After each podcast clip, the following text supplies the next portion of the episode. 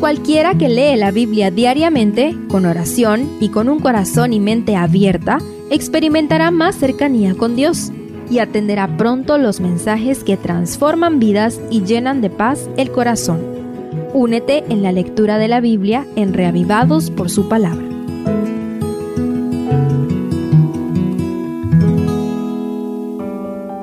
Job 18 Como si tuviera un resorte en la espalda, Bildad, cuya mente parecía una olla de presión llena de vapor, sale en defensa de la verdad. Arremete con toda vehemencia contra Job. Estudiemos este discurso. Los primeros versículos son una serie de incisivas preguntas con las que Bildad introduce una serie de injurias desdeñosas desatando todas las emociones que había estado conteniendo porque no puede soportar que Job menosprecie su sabiduría y la de sus amigos. No puede tolerar que Job se atreva a cuestionar a Dios y que ponga en duda el sentido de justicia milenario que ha trascendido de generación en generación. La última de esta serie de preguntas dice en el verso 4, ¿será abandonada la tierra por tu causa? ¿O serán removidas de su lugar las peñas? Es increíble cómo nos convencemos de que la realidad, la verdad y la justicia son tan rígidas. La verdad es que cuando algo se hace demasiado rígido, se vuelve tan frágil como la cáscara de un huevo. Ante esa manera de pensar, Bildad concluye erróneamente que Job se volvió impío y que ningún castigo es demasiado severo para alguien así. Es totalmente cierto que existen principios inamovibles y valores eternos que nadie podrá alterar sin enfrentar las consecuencias de creerse más listo que Dios. Pero eso no excluye el hecho que necesitamos mayor plasticidad mental y sobre todo mayor compasión hacia todo aquel que está hundido en el pantano del dolor. A partir del verso 5, Bildad desata una ametralladora de dichos proverbiales para acorralar a Job, demostrándole lo equivocado de sus pensamientos y el terrible destino final de los impíos. Tanto al principio como al final de esta sección de su discurso, la figura de las tinieblas ocupa el protagonismo. El impío es como una lámpara que se apaga, o peor aún, como una llama de fuego que no resplandece. Y, finalmente, será lanzado a las tinieblas. En otras palabras, la paga del pecado es la muerte. El destino final del pecador es la extinción total y absoluta. Nuevamente, Bildad está completamente en lo correcto.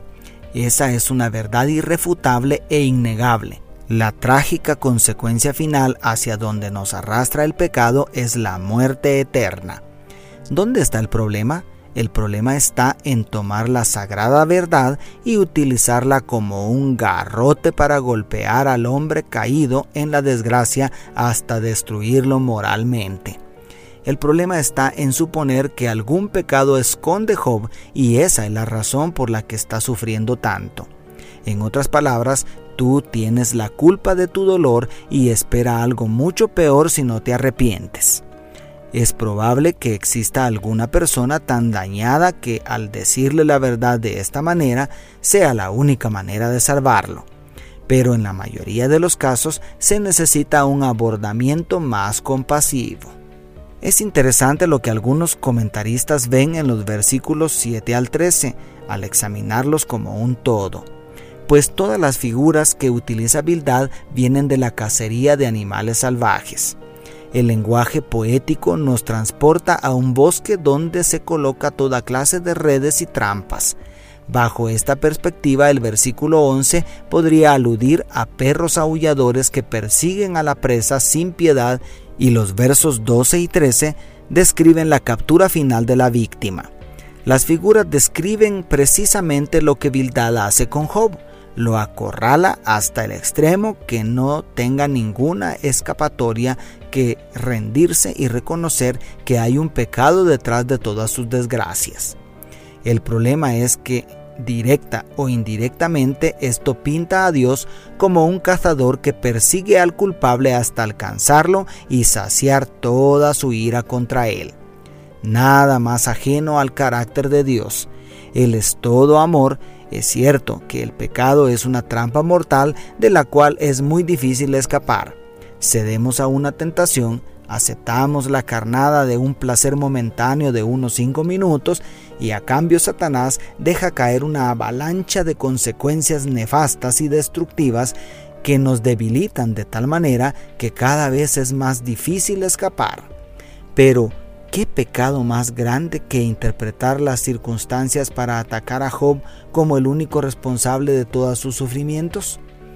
Si sientes que Dios te está persiguiendo, no es para acabar contigo, sino para sanar tus heridas y traerte de vuelta a casa.